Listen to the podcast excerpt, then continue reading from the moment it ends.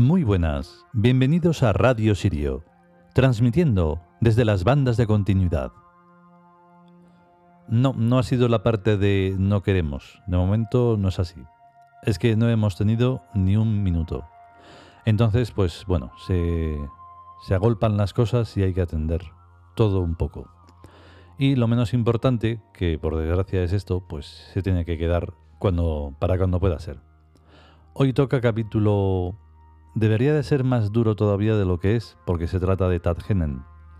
Como no conocéis a Tadgenen, pues no sabéis por qué digo esto. Pero bueno, también podéis buscarlo. Tadgenen es un, es un arquetipo exigente. Es el que nos exige ascender y no parar nunca. Y por eso las tres horas, las tres horitas que mencionamos. Vamos a por ello.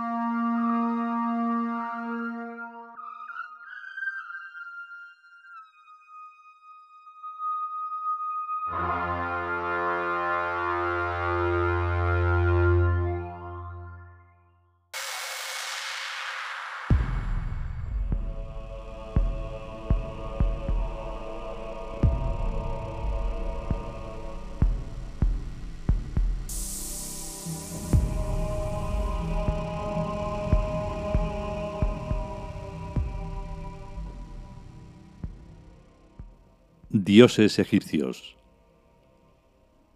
Tadgenen. Texto. El Dios que acompaña y sostiene poderosamente a sus fieles a través de las tres horas de la noche mística. La hora del dolor, la hora de la angustia y la hora de la desesperación. Coronándole de gloria sobre la sagrada colina de Elka.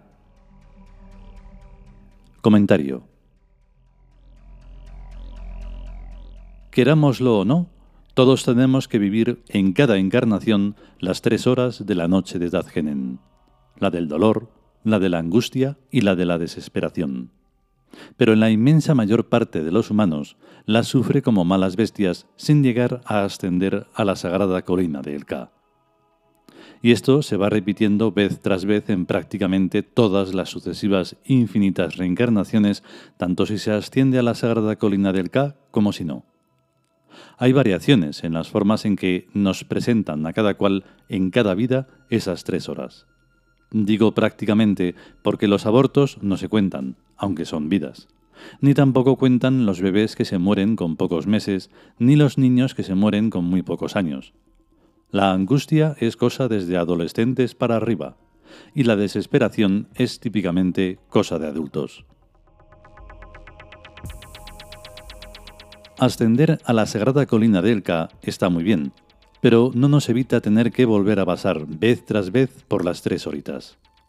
Lo que ocurre es que estamos más entrenados y tenemos más práctica. Con el entrenamiento y la práctica, el dolor se siente cada vez menos. La angustia apenas se siente, y la desesperación ya no se vuelve a sentir en las vidas siguientes a cuando uno ha subido a la sagrada colina de Tadgenen y ha gritado ¡Ka! ¿Qué significa yo? Y eso se nota en que uno ya no se fía de lo que le cuentan de Dios o de Alá o de Jehová, sino que los investiga por su propia cuenta. Y también se nota en otras muchísimas cosas. No sé en cuáles, pero se tiene que notar. Uno se vuelve rarito.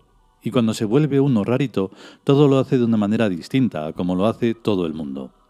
Cualquier cosa, la que sea, ponerse una corbata, por ejemplo, o escuchar en tiempo real cómo va la bolsa. Lo de en tiempo real es una broma porque, como he oído hoy, no dejes para mañana lo que puedes hacer antes de ayer. Es una revelación muy importante. ¿Para qué vas a retrasar un siglo o dos lo que puedes hacer ahora mismo? Los dioses son cosa del futuro. Bueno, pero para mí tienen ya que funcionar aunque estén en rodaje. Se pueden tener altibajos en toda esta correlación de factores en cuanto a lo que debe o no debe de ocurrir, pero esa ascensión a la colina del K es solo cosa de cada cual, es su lucha y no es la de nadie más. Si se siente el arquetipo, en este caso Tadgenen, entonces se superarán las tres gloriosas e inefables horas. No hay que acostumbrarse al hágase tu voluntad y no la mía. De eso nada. Los dioses deben de hacer los milagros que corresponden a su fenomenología, porque para eso existís.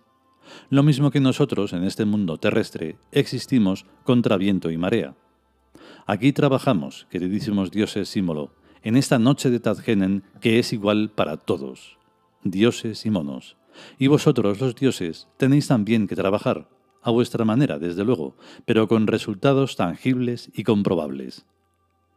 ¿Qué te crees tú que significa resistir las tres horas de la noche de Tadgenen y ascender al Keyak, o sagrada colina de Tadgenen, y gritar ¡Ka! ¿Qué significa yo?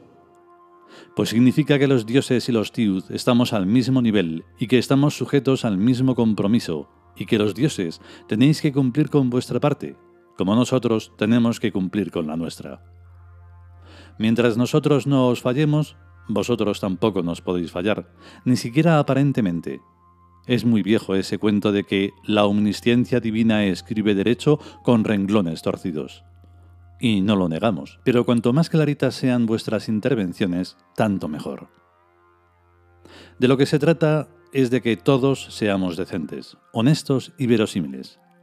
Los dioses psíquicos y los diosesillos vivos y encarnados en cuerpos humanos. Que hay dificultades ya lo sabemos, en el universo físico y en el universo psicológico, y no tienen nada de extraño, habida cuenta de la nube negra, pero la nube negra está controlada por el trono primordial, y el control le impide sobrepasarse. Ya sabemos que no todo es llegar y besar el santo, pero el santo hay que besarlo lo más pronto posible. O sea, que no podéis permitir que nosotros perdamos la esperanza. ¿La esperanza de qué? Es un decir, nuestra esperanza es retrógrada y procede de muy antiguas y comprobadas certezas. Pero aún así no se debe abusar. Una cosa es confiar y otra cosa es confiarse. Como personas humanas que somos, nosotros confiamos en los dioses que habitáis en nuestras almas, y por tanto en todo el universo por lo menos. Pero no nos fiamos ni un pelo de la gente de este planeta que también tienen almas en las que vosotros, oh dioses, no habitáis. En las almas en que no hay dioses, lo que hay son demonios, y lo peor es que esas almas endemoniadas no tienen ni un duro para comprar lo que nosotros vendemos. La maldad es pobre. Nuestro gran amigo el dios Tadgenen no nos pierda de vista ni a sol ni a sombra, y nos sostiene poderosamente aunque no le veamos, pues los dioses psíquicos sois invisibles. Pero nosotros tampoco somos idiotas, y os reconocemos por vuestras intervenciones en nuestras vidas.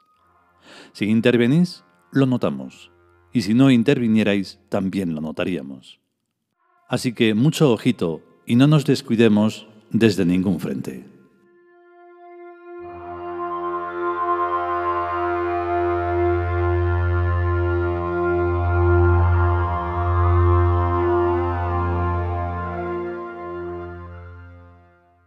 Y hasta aquí el capítulo dedicado a Tadgenen.